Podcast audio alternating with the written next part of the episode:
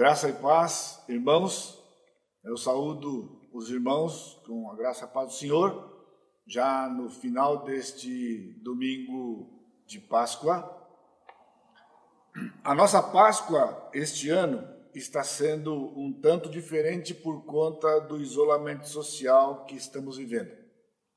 Mas desde bem cedo, de manhã hoje, nós estamos refletindo nos relatos da ressurreição nos evangelhos sobre o tema o primeiro domingo da ressurreição do Senhor Jesus Cristo.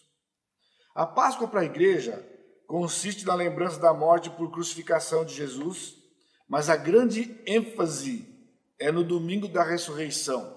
Então, se pensamos no Velho Testamento, quando a palavra Páscoa era mencionada, então logo a mente do judeu, do povo judeu, era remetida para o episódio da saída do Egito, o que aconteceu no 14 dia de Nisan, e assim, durante aqueles, todo aquele tempo do Velho Testamento, mais ou menos um milênio e meio, assim como também nos dias de Jesus, na mesma cultura judaica, a Páscoa era um termo que se, se referia a, no caso naquele ano, a sexta-feira, a sexta-feira, o 14 dia de Nisan, por ser uma festa móvel, cada dia cada ano caía num dia diferente da semana. Então não tinha esse costume que nós temos que sempre é sexta-feira e sempre tem um domingo especial. Na verdade, era uma festa móvel onde cada dia, cada ano era um dia da semana diferente naquele ano em que Cristo morreu, esse 14 dia de Nisan ocorreu na sexta-feira. E então, o domingo da ressurreição, dois dias depois, no terceiro dia, Cristo ressuscitou. Então, por isso, para nós, a maior ênfase, né, a ênfase que nós temos, né, na verdade, é no domingo. Para nós, Páscoa a gente já logo se lembra do domingo, embora nós também nos lembremos como igreja do, da morte do Senhor Jesus Cristo, mas Páscoa para nós é o domingo, o dia da ressurreição. Então, hoje nós estamos meditando, na verdade, durante este dia todo, nós fizemos isto, né? Como foi o primeiro domingo da ressurreição dos discípulos. Logo bem cedo, então, nós meditamos, nós lemos e meditamos nos quatro textos evangelhos que narram a ressurreição com as suas particularidades individuais. Também oramos. E então, nós tivemos o nosso curso da manhã, onde nós fomos desafiados com os acontecimentos que ocorreram na naquele dia, né, já mais ou menos no fim da manhã, começando a parte da tarde, daquele episódio dos dois discípulos de Emaús, que é narrado apenas por Lucas, no capítulo 24, de 13 a 35. E então, a ênfase que nós tivemos hoje na nossa meditação com o pastor Sacha foi a respeito da a confusão, a confusão dos discípulos pelos, pelo acontecimento da morte de Cristo. Eles estavam confusos, não é? E então, naquele caminho, isso era bem evidente pela tristeza e as interrogações que havia nos seus corações.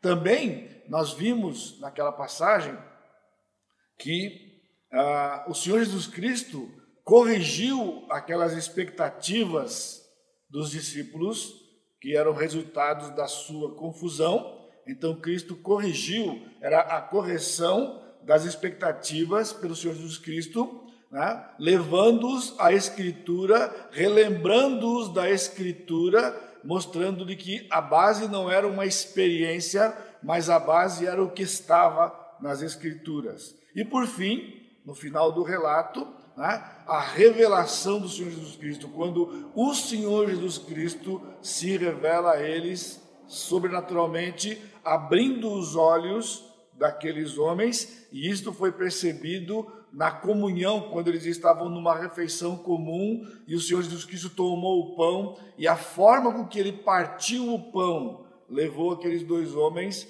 é, movidos pelo Espírito Santo, para se lembrar de quando Jesus, ainda vivo, fazia isto, seus olhos abertos, então eles finalmente creram no Senhor e depois retornaram para Jerusalém uma cidade que era Emaús, uma cidade que ficava a 10 quilômetros de Jerusalém, como nós vimos hoje de manhã, e então eles voltaram para, uh, para Jerusalém. E agora, para nós já, iniciando, iniciando a noite, né, no fim deste dia que nós temos comemorado e nos lembrando da ressurreição, nós vamos meditar no relato de João dos acontecimentos. Eu vou ler o texto à medida que nós fomos explanando, né? é dos evangelhos, por algumas razões, o meu o relato predileto. Eu tenho sou edificado, lógico, porque a escritura toda é inspirada pelo Senhor, por cada passagem, mas de maneira bastante especial, esta passagem de João 20 fala muito ao meu coração. E nós vamos meditar nos acontecimentos que ocorreram logo bem cedinho de manhã e depois o acontecimento no finalzinho da tarde, já quase escurecendo, no finalzinho da tarde. E também a segunda aparição dos para os onze, que vai ocorrer uma semana depois. Os acontecimentos da manhã, que nós vamos ver, eles traziam significado da obra de Cristo na cruz e reacendiam a esperança dos discípulos. E assim tem este efeito desde então até os dias de hoje.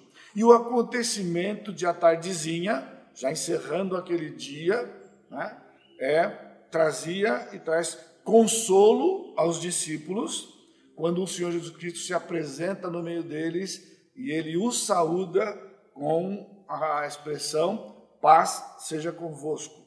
E depois o relato de João termina quando ele narra o Senhor Jesus Cristo aparecendo mais uma vez, uma semana depois, né, com a confrontação com a incredulidade dos discípulos, de alguns deles, e nos trazendo uma grande declaração. E essa declaração Senhor Jesus Cristo tem sido a nossa ênfase do dia de hoje, e esta ênfase que nos incluía é: bem-aventurados os que não viram e creram. Então nós vamos orar, curva sua cabeça. Amado Deus, nós estamos diante do Senhor mais uma vez, já ao final deste dia, para te agradecer mais uma vez pela tua bondade, pela obra do Senhor Jesus Cristo na cruz e por aquele túmulo vazio, pela ressurreição do Senhor. O Senhor tem sido fiel, o Senhor é fiel, o Senhor tem nos abençoado. E então nós pedimos de maneira especial também que o Senhor nos abençoe nesta noite, quando nós meditamos mais um pouco naquele dia glorioso da ressurreição do nosso Senhor Jesus Cristo. Por isso, Pai, enche os nossos corações de alegria. Nós somos alegres por te pertencer e porque o Senhor tem cuidado de nós. No nome santo de Jesus, o nosso amado Salvador. Amém, Senhor. Então, então, vindo agora para o texto de João, nós vamos ler agora os versículos de 1 a 10, onde nós vamos ver o significado da obra do Senhor Jesus Cristo na sua morte, através desse texto. No primeiro dia da semana, Maria Madalena foi ao sepulcro de madrugada, sendo ainda escuro, e viu que a pedra estava revolvida. Então correu e foi ter com Simão Pedro e com o outro discípulo a quem Jesus amava e disse-lhes: Tiraram do sepulcro o Senhor e não sabemos onde o puseram. Saiu, pois, Pedro e o outro discípulo e foram ao sepulcro. Ambos corriam juntos, mas o outro discípulo correu mais depressa do que Pedro e chegou primeiro ao sepulcro. Abaixando-se, viu os lençóis de linho, todavia não entrou. Então Simão Pedro, seguindo, chegou e entrou no sepulcro ele também viu os lençóis e o lenço que estivera sobre a cabeça de Jesus e que não estava com os lençóis, mas deixado num lugar à parte. Então entrou também o outro discípulo que chegara primeiro ao sepulcro e viu e creu, pois ainda não tinham compreendido a Escritura que era necessário ressuscitar de entre os mortos, e voltaram os discípulos outra vez para casa. O plano de Deus com a vinda do Messias não tinha significado para os discípulos naqueles últimos dois dias, até este momento de manhã, quando as mulheres vêm com a notícia para eles, porque eles não conseguiam conciliar aquela cena da morte, da crucificação de Jesus, tão cruel e repentina, com tudo aquilo que eles tinham vivido com o Senhor Jesus Cristo, sobretudo nos últimos três anos. Então, de acordo com este relato aqui, né, este momento quando o Senhor Jesus Cristo é, se apresenta primeiro para Maria Madalena, né, então ela chega ao sepulcro bem cedinho com outras mulheres. Os outros relatos dizem que elas viram a pedra revolvida, encontraram-se com um anjo e elas correram para falar com os discípulos, né? Por causa do texto de João, quando João usa o singular, de, é, concentrando na, na, na, pessoa de Maria Madalena, bem provavelmente, né, Maria Madalena, então, ela sai correndo e ela vai por um outro caminho e ela chega onde está Pedro e João, porque esse era o objetivo do texto aqui, né? Diz que ela não foi procurar os onze, ela foi procurar Pedro e João. Então, provavelmente ela vai por outro caminho, chega primeiro e fala com Pedro e João com essas palavras que está aqui, né? Tiraram o corpo dele e nós não sabemos aonde ele estava, né? Então, logo Pedro e João saem correndo, como diz o texto, e eles vão para o local para constatarem aquilo que ela havia dito. E aqui nós temos um, um, jogo de palavras interessante. Nesses últimos domingos, eu tenho mencionado nas mensagens, né, por conta da, dos textos que têm sido escolhidos aqui, né, deste verbo. Neste caso aqui é muito interessante, porque nos outros textos lá de Mateus, como nós vimos no milagre, mencionando aquela palavra e viu, ele viu, né, que é a palavra idom, né? Aqui no texto é interessante, porque no versículo no versículo uh, ah, 1 diz que Maria Madalena foi ao sepulcro, sendo ainda escuro, e viu que a pedra estava revolvida. E no versículo 8, nós encontramos quando João entra no sepulcro e viu e creu. Então, lógico, na nossa língua é o mesmo verbo, é a mesma palavra. Mas na língua do Novo Testamento são duas palavras diferentes. Quando Maria Madalena chega no sepulcro, simplesmente com os seus olhos ela vê um fato. A pedra estava revolvida. O corpo do Senhor Jesus estava lá. Simplesmente isso que diz é o verbo mais comum para ver. É quando nós vemos as coisas, ela viu e aquilo foi suficiente para ela correr falar com os discípulos. Mas quando João chega lá no, no, no, no sepulcro, quando diz ele viu e creu, então é um outro verbo, é aquele mesmo verbo que Jesus usou, que, que Mateus usou quando Jesus uh, viu o paralítico chegando e quando Jesus viu Mateus na coletoria, se vocês estão lembrados né, recentemente, então era um outro verbo e era um ver diferente. Já não era a narrativa de um simples olhar para alguma coisa, mas era é um verbo que mostra uma atividade mental por conta do que os olhos captaram. Por isto, ele ele tá, ele tá, esse verbo está ligado com o verbo conhecer, o verbo saber, né? Então Jesus conhecia o coração daquele homem. Jesus conhecia Mateus. Então, João chega ali e é o que nós encontramos no versículo 5 a 8. Quando ambos correram, João, provavelmente porque era mais novo do que Pedro, chega primeiro ao sepulcro. Mas ele chega ao sepulcro e ele dá uma olhada de fora. Daqui a pouco chega o Pedro, mais velho, mais cansado, e ele chega. Só que Pedro, quando ele chega, Pedro, como era bem típico de um sanguíneo, ele entra no sepulcro. Assim, de uma forma estabanada. Ele entrou no sepulcro, ele olhou, ele viu que tinha os lenços, que tinha os lençóis estavam lá, e ele viu o lenço no canto e simplesmente saiu. Então o texto diz, né, versículo 8: Então entrou também o outro discípulo que chegara primeiro, porque João tinha chegado primeiro, mas não tinha entrado, e quando então João entra, diz: e viu e creu. Essa expressão é tão pequena e tão simples, de apenas duas, três palavras, mas que ela tem um, um significado muito profundo para nós. Né? O que João viu, na verdade? O texto diz: João viu e creu. Pedro já tinha visto os lençóis, Maria Madalena já tinha visto que a pedra estava revolvida, mas por que então o verbo crer em seguida? E viu e creu porque Maria viu, não creu. Pedro viu, não creu. Porque João viu e creu. O que era de tão extraordinário para que João cresce e entendesse o significado da ressurreição? Um túmulo vazio? Não. Mais do que isto, João viu os lençóis de uma forma naquela pedra Jesus havia passado pelos lençóis. O que João viu não eram simplesmente lençóis amontoados num canto. Os lençóis estavam no formato do corpo de Jesus. Jesus havia passado pelos panos e os panos simplesmente haviam murchado e se acomodado. E num canto estava o lenço que cobria o Senhor Jesus Cristo dobrado.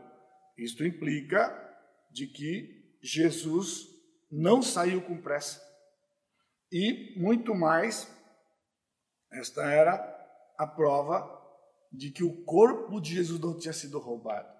Porque se Cristo, se o corpo tivesse sido roubado, afirmaram, os lençóis não estavam lá. Eles não iam desenrolar todo o corpo de Jesus para transportar um corpo sem panos. Né? Eles transportariam como estava. Não. O corpo não estava lá, os panos estavam lá, mas o corpo não estava lá. E isto então levou ao João a perceber, a entender Cristo havia ressuscitado, de fato.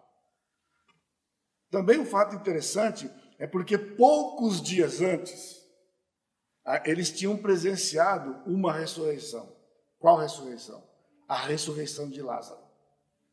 E lá no capítulo João, no capítulo 11 de João, João narra essa, essa, essa passagem. Já havia quatro dias que Lázaro estava morto. Cristo chega, pede para tirar a pedra. E quando tirar a pedra, ele disse: Lázaro, sai para fora. Os discípulos todos estão ao lado de Jesus. As pessoas estavam ali. E quando Jesus diz Lázaro, sai para fora, o texto é bem enfático e claro. Como Lázaro saiu? Saiu todo enfaixado. E o Senhor disse: desatai-o e deixai-o ir. Lázaro tinha sido ressuscitado pela força e poder do Senhor Jesus Cristo, mas estava enfaixado. Alguém tinha que tirar as faixas para Lázaro sair. Isso estava na mente dos discípulos. Quando João viu os lençóis, ele sabia, não era igual Lázaro. Cristo havia ressuscitado pelo seu próprio poder, o poder do Pai e havia se ausentado daquele lugar. Definitivamente, o corpo não havia sido roubado. Então, a ressurreição do Senhor Jesus Cristo, constatada agora por esses dois discípulos, trazia resposta aos problemas, resposta às dificuldades, resposta às indagações, às incertezas, numa frase profunda e tremenda: Ele está vivo. Ele está vivo, ele está vivo.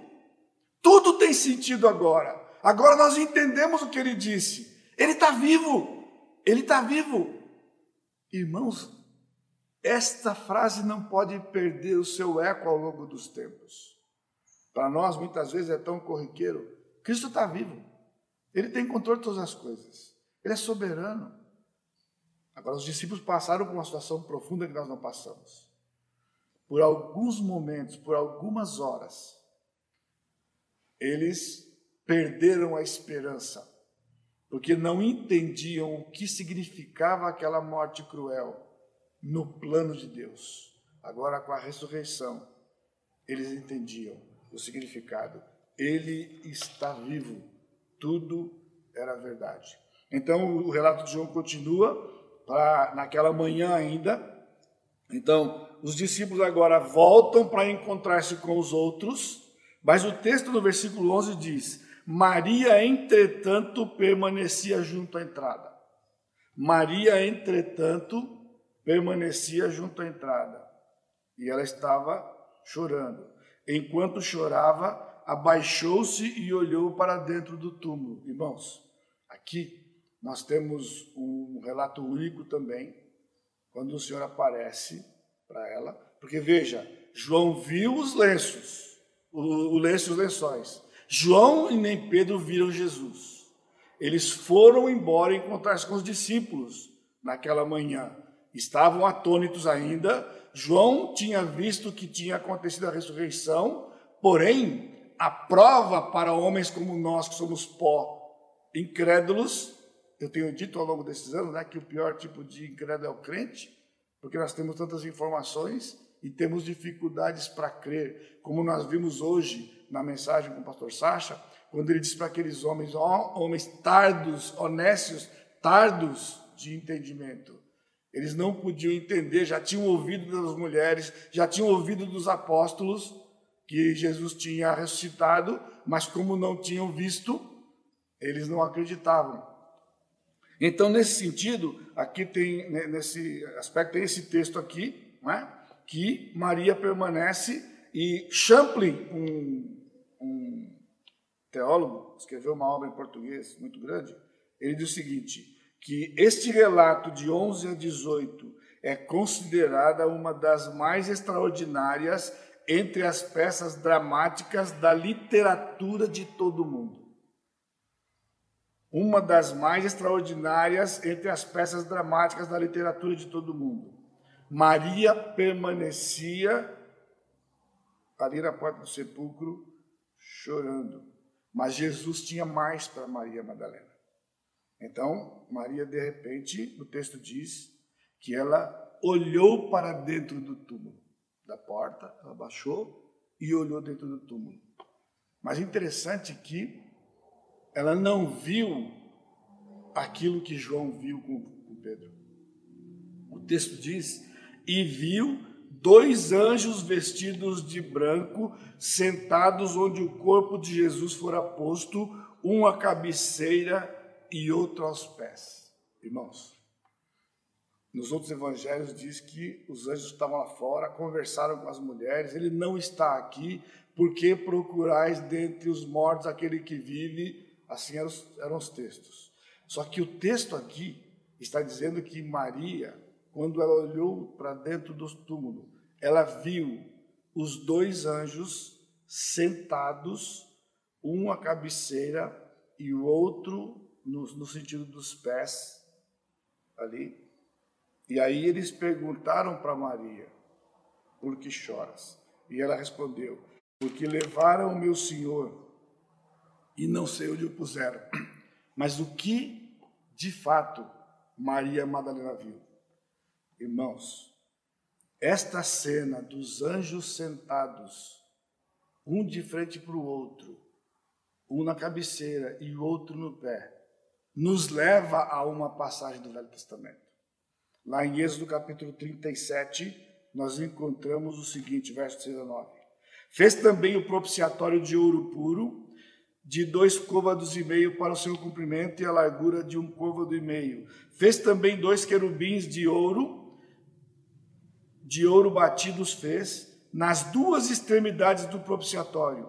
Um querubim na extremidade de uma parte, o outro na extremidade da outra parte, de uma só peça com o propiciatório, fez os querubins nas duas extremidades deles. Os querubins estendiam as suas asas por cima, cobrindo com elas o propiciatório Estavam eles de face voltadas uma para a outra, olhando para o propiciatório. O que Maria Madalena viu? Ela viu irmãos, ao vivo e em cores, a arca da aliança que Israel tinha por séculos no meio do povo.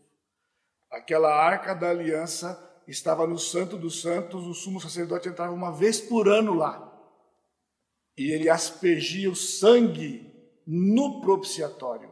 A arca era o recipiente, a tampa era o propiciatório. Por que propiciatório? Porque era o lugar onde se fazia a propiciação dos pecados do povo. Os anjos, um de frente para o outro, e ali no meio a tampa, o propiciatório, e o sangue era aspergido anualmente, ato contínuo, anualmente, ato contínuo. Aquilo que Maria viu era o fim daquela era. Não havia mais arca, a arca já tinha se perdido, eram só as lembranças. Agora Maria vê dois anjos, um de frente para o outro, nas extremidades, os lenços no meio onde tinha estado o corpo de Jesus. E aqueles panos, sabe o que tinha aqueles panos? Sangue do Senhor Jesus Cristo. O lado traspassado, os seus pés traspassados, suas mãos que provavelmente estavam coladas ao seu corpo e envolto nos panos quando Cristo passou. O seu sangue ficou naqueles panos. E aquilo era aquilo que era feito durante séculos do Velho Testamento, aspergindo sangue. Mas uma única e última vez, de fato, porque a arca do Velho Testamento se arremetia a este momento. Irmãos, esta cena precisava aparecer no dia da ressurreição. E se nós olharmos para 1 João capítulo 2, 2, diz o seguinte: Filhinhos meus, estas coisas vos escrevo para que não pequeis se todavia alguém pecar, temos advogado junto ao Pai, Jesus Cristo justo. E ele é a propiciação pelos nossos pecados, e não somente pelos nossos próprios, mas ainda pelos do mundo inteiro. Cristo não era o propiciatório, ele era e é a propiciação. Propiciatório que era um lugar que se fazia ato contínuo, repetidamente. Agora não precisava mais porque tinha estado ali a propiciação. E propiciação é apaziguar a ira de Deus através de uma oferta. É isso o significado da palavra propiciação. A, a, temporariamente ela era apaziguada, ato contínuo, anualmente, porque os pecados eram cometidos outra vez, constantemente.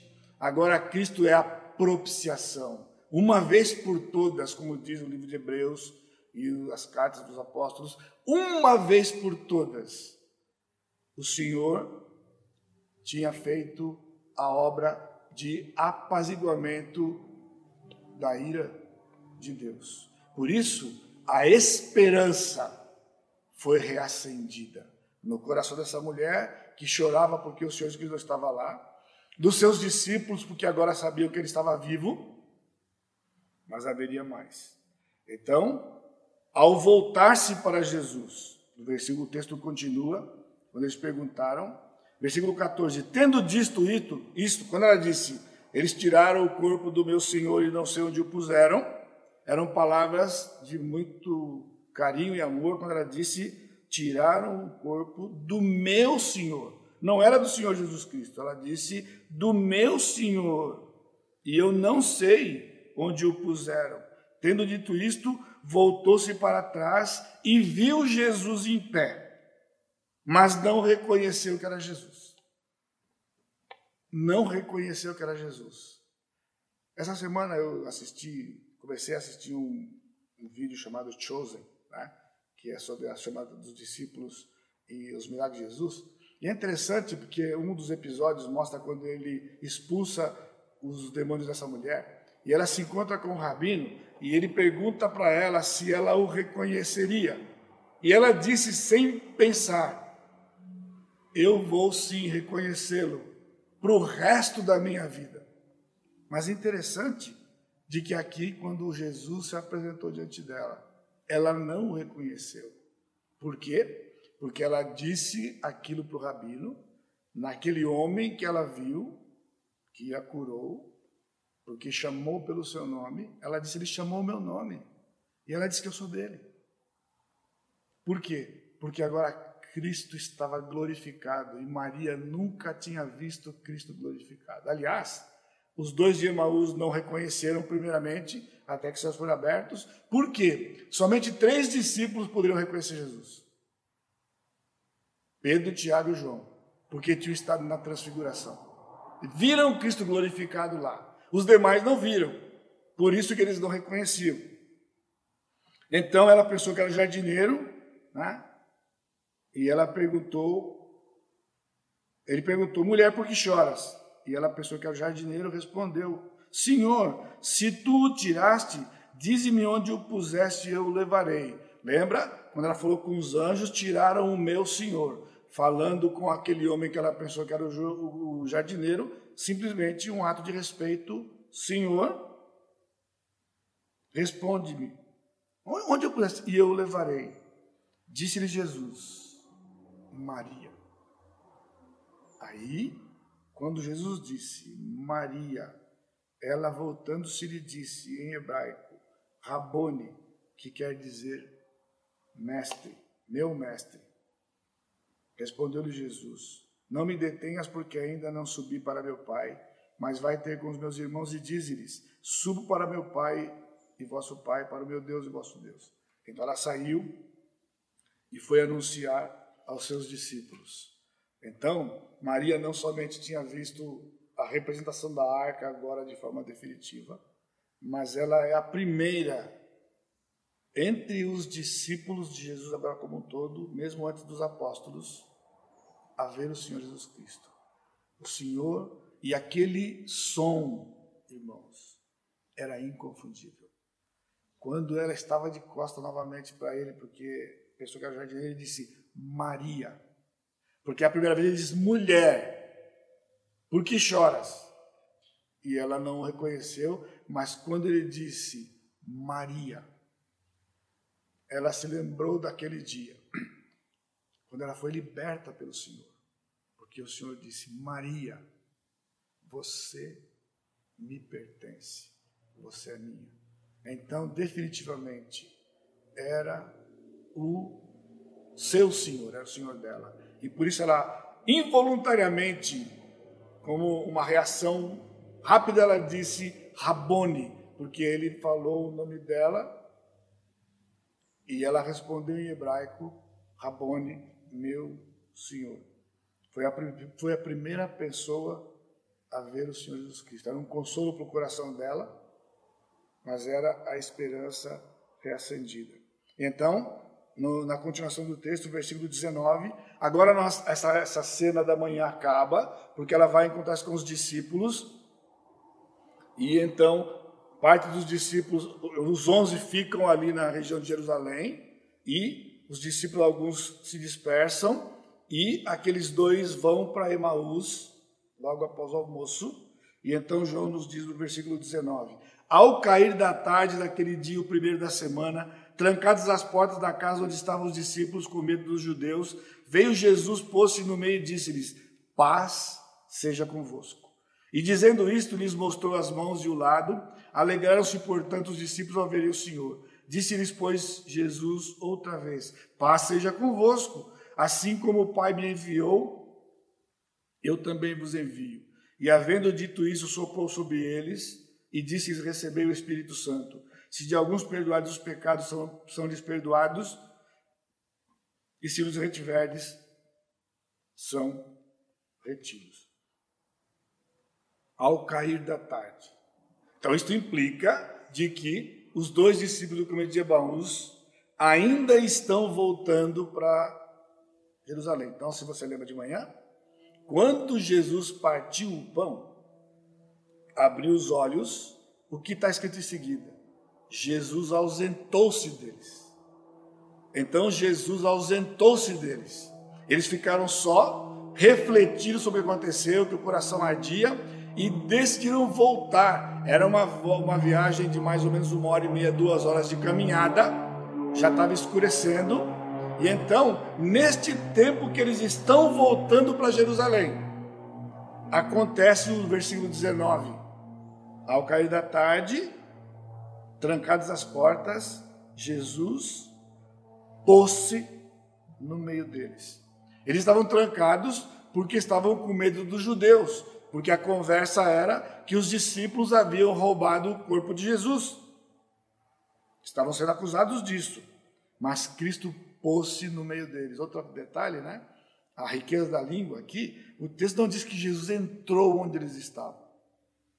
Pôs-se no meio deles, porque agora glorificado, as paredes já não mais o detinham. Ele não tinha que bater na porta para alguém abrir. Ele podia simplesmente colocar-se naquele lugar. Então, ele aparece no meio deles. E eles ouvem a sua voz quando ele diz: Paz seja convosco. Paz seja convosco. O Senhor sabe do que nós precisamos, não é assim? Antes de pedirmos, como estava o coração daqueles homens? Turbulentos, tristes, sem entendimento ainda por tudo que tinha acontecido devido à nossa dureza de coração.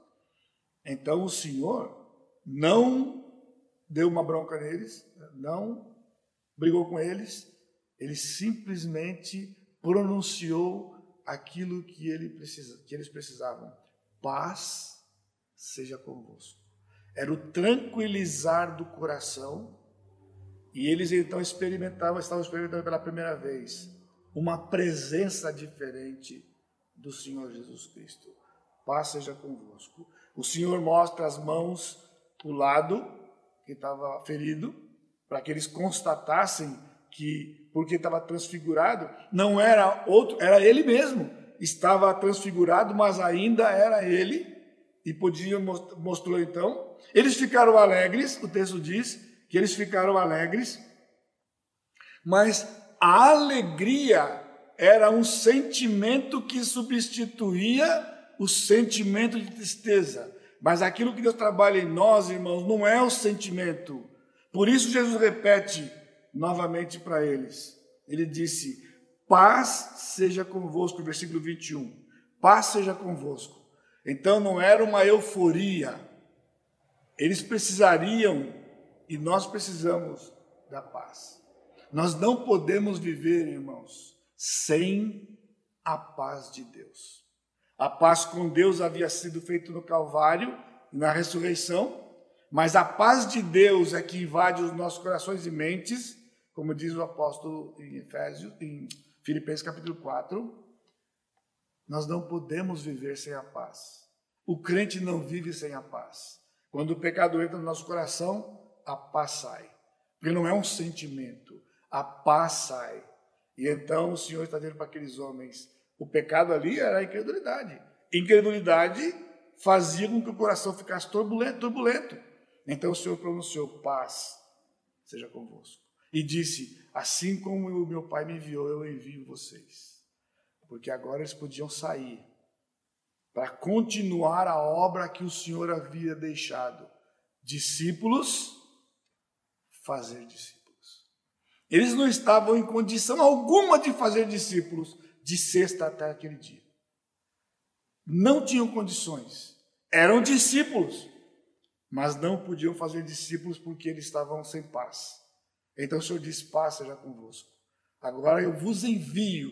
Envio para quê? Nós temos visto na nossa série, este ano, né, no nosso, nosso tema, ser e fazer discípulos. Jesus disse: Vão para a tarefa que eu deixei para vocês, fazer discípulos. E então o Senhor sopra sobre eles o Espírito. Eu não vou entrar aqui no profundo da coisa, o tempo já está indo, né? Já foi. Eles não estavam recebendo o Espírito Santo naquele momento. Eles já tinham o Espírito Santo.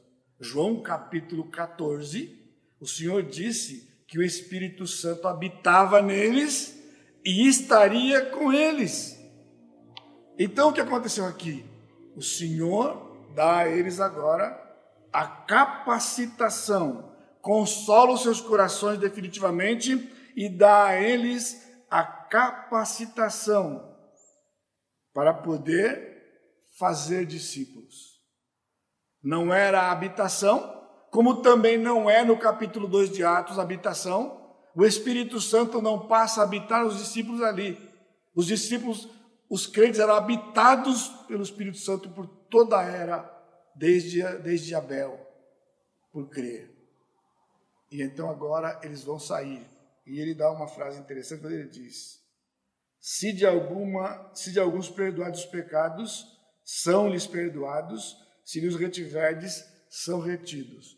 O se aqui não é se talvez, é desde que.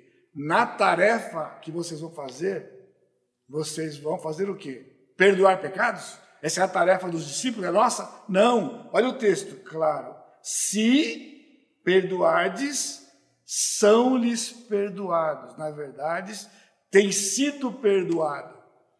Na verdade, o discípulo só declara aquilo que está na Escritura. Você crê no Senhor, os seus pecados estão perdoados. Já fez com alguém? Você já teve a alegria de ver alguém nascer em Jesus? O que é que a gente diz quando uma pessoa se rende aos pés de Jesus? Olha, os seus pecados estão perdoados, todos que você já cometeu, e todos que você ainda vai cometer, já estão perdoados. E Jesus está dizendo aqui para eles. Agora, uma pessoa que não confessa Jesus, o que dizemos? Você permanece nos seus pecados os seus pecados estão retidos, a ira de Deus permanece sobre você. Irmãos, nada além disso o Senhor trouxe para esses irmãos. O consolo de que eles eram úteis no reino de Deus.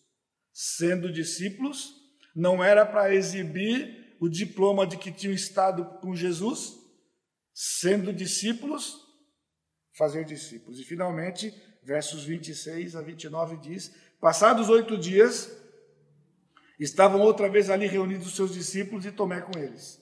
Estando as portas trancadas, veio Jesus, pôs-se no meio deles, pôs-se no meio e disse-lhes: Paz seja convosco. E logo disse a Tomé: Põe aqui o teu dedo e vê as minhas mãos, chega também a tua mão e põe-na no meu lado, não sejas incrédulo, mas crente. Respondeu-lhe Tomé: Senhor meu e Deus meu. Disse-lhe Jesus: porque viste, creste, bem-aventurados os que não viram e creram. Oito dias depois, é estranho para você, né? A gente falou uma semana depois, mas os nordestinos são bíblicos até nisso, porque ele fala de hoje a oito. De hoje a oito significa domingo que vem. De hoje a oito. Isso é a conversa no meio dos nordestinos. Quando você vai, eu vou de hoje a oito. Eu vou de hoje a quinze. De hoje a oito de hoje a oito. Então, diz o texto que oito dias depois o Senhor aparece, passados oito dias, estavam outra vez ali reunidos, Jesus posto no meio deles e novamente paz seja convosco. Por isso que nós nos saudamos graça e paz. Porque depois o apóstolo Paulo vai dar isso nas suas cartas, né? A graça é a base de tudo e a paz é o que nós necessitamos e de, desejamos e nos saudamos uns aos outros com a graça e paz. Mas irmãos, aqui é uma confrontação. Deus, Jesus vai confrontar Tomé e os demais discípulos e a nós também. Tomé não estava na primeira aparição. É inevitável, toda vez que eu estou nesse texto, quando diz que o Tomé estava lá e não estava na outra, vem na minha cabeça o seguinte: olha o que dá falta no culto. Falta no culto ver o que acontece. No domingo anterior, o culto aconteceu. E onde estava o seu Tomé? Ninguém sabe. Tomé não estava lá. Agora, uma semana depois, o culto de novo, chega o Tomé desavisado. Mas o Senhor nos ama, irmãos, porque sabe de novo, nós somos pó. Eu queria ver essa cena. Lá no céu eu vou pedir para passar o filminho. Senhor, me mostra o filminho. Sabe por quê? Irmãos, quando eu leio isso aqui, pelo menos eu ponho para mim. Jesus disse, logo que ele falou, passe já convosco, ele nem já disse, Tomé, chega aqui, filho. Vem cá, filho, chega aqui. Chega aqui. Aqui, ó. Põe a mão aqui. Porque ele tinha dito na semana anterior. No versículo, nós pulamos o texto 24 e 25. Eu só vou acreditar se eu vir. Ou seja, ele queria ver com os olhos. Lembra dos dois ver, o verbo? O outro é na mente. O que os discípulos disseram era suficiente para ele ver com os olhos da fé, mas ele queria ver com os olhos da carne. Então o Senhor disse: Chega aqui, põe a mão aqui. Sabe uma coisa, irmãos? Eu tiro por mim, como eu estava dizendo. Eu acho que Tomé não pôs a mão, não. Eu não ia pôr. Eu ia ficar assim, Senhor, tá bom, tudo bem. Não, põe, vem aqui, põe, dá o dedinho aqui, dá o dedinho aqui, Tomé. E Tomé, não, não precisa mais, Senhor. É, é uma brincadeira, mas veja, eu não acredito que ele pôs, não. Por quê? O texto diz o quê? Quando o Senhor disse, põe a mão no meu lado, não sejas incrédulo, mas crente. Irmãos, nós precisamos crer. Nós estamos vivendo dias aqui onde a fé de muita gente está abalada. Então, o que o Senhor está dizendo? Não seja incrédulo, mas crente. Cristo está vivo. Ele está vivo. Sabe onde ele está agora? Sentado no seu trono à destra do Pai, controlando tudo o que acontece neste universo onde a terra é um grãozinho de areia do menor. Mas foi neste lugar que aprove ao Senhor viver, e foi aqui que ele morreu. Por isso, irmãos, não há vida em outro planeta. Está entendendo? Vocês estão ouvindo? Isso aqui é lambuja, é presente de Páscoa. Não há vida em outro planeta. Porque se existir, são melhores que os homens. E Deus não se aperfeiçoa. Deus não faz algo ruim e outro melhor, como dizem os filmes de ficção. Porque então não pecaram. Porque Cristo não morreu por aí. Ele morreu aqui. Para nos libertar e purificar-nos dos nossos pecados. Está lá no seu trono e governa o universo harmoniosamente. E tudo o que acontece aqui não passa desapercebido ao Senhor. Então, quando Tomé ouviu isso, ele disse: Senhor meu e Deus meu. Agora vamos dar um crédito para esse homem, né? Porque os discípulos ficaram alegres no texto anterior, lembra? E o Senhor falou: Paz esteja convosco de novo. Então, antes de você crucificar o Tomé e dizer que eu, que eu sou que nem Tomé só se eu ver, ou só se eu vir, na verdade, quando Tomé ouviu do Senhor, não seja incrédulo, mas crente, ele foi o único que expressou que expressou. Ele disse: Senhor meu e Deus meu. Era sinônimo do que Maria tinha dito para Jesus. Meu Senhor, meu Mestre. Então ele disse: Meu Deus. Ele confessou, ele creu, Jesus que estava ali, de fato, a testemunho dos outros, era, é Deus. A confrontação de Jesus levou este homem e aqueles homens a crerem em algo que, se não crer, não tem salvação. É Deus. Ele é Deus. E então, nós ouvimos as palavras de Jesus Cristo, e essa é a parte que nos alegra hoje. Ele diz: Bem-aventurados os que não viram e creram. Sabe quem eram? estava já no coração do Senhor Jesus Cristo. Você e eu. Porque nós não vimos, mas cremos. E fomos redimidos pelo Senhor Jesus Cristo. Por isso, ao final desse dia, ainda há tempo de nós encerrarmos esse dia com tudo o que aconteceu de meditação e agradecemos o nosso Deus. Senhor, eu te sou grato porque o Senhor me incluiu, abriu os meus olhos espirituais para que eu não precisasse ver com os meus olhos carnais. É suficiente. Eu creio. O Senhor é o meu Deus. E que o Senhor nos abençoe a todos. Cubra sua cabeça. Amado Deus, obrigado, Pai, por esse dia que o Senhor tem nos dado. Por tudo que o Senhor permitiu de nos relembrar o significado da ressurreição e da, da, obra do Senhor Jesus Cristo. Por reacender ainda no nosso coração a esperança, quando nós, por causa dos nossos pecados, tiramos os olhos do Senhor e somos e nos mergulhamos nas circunstâncias.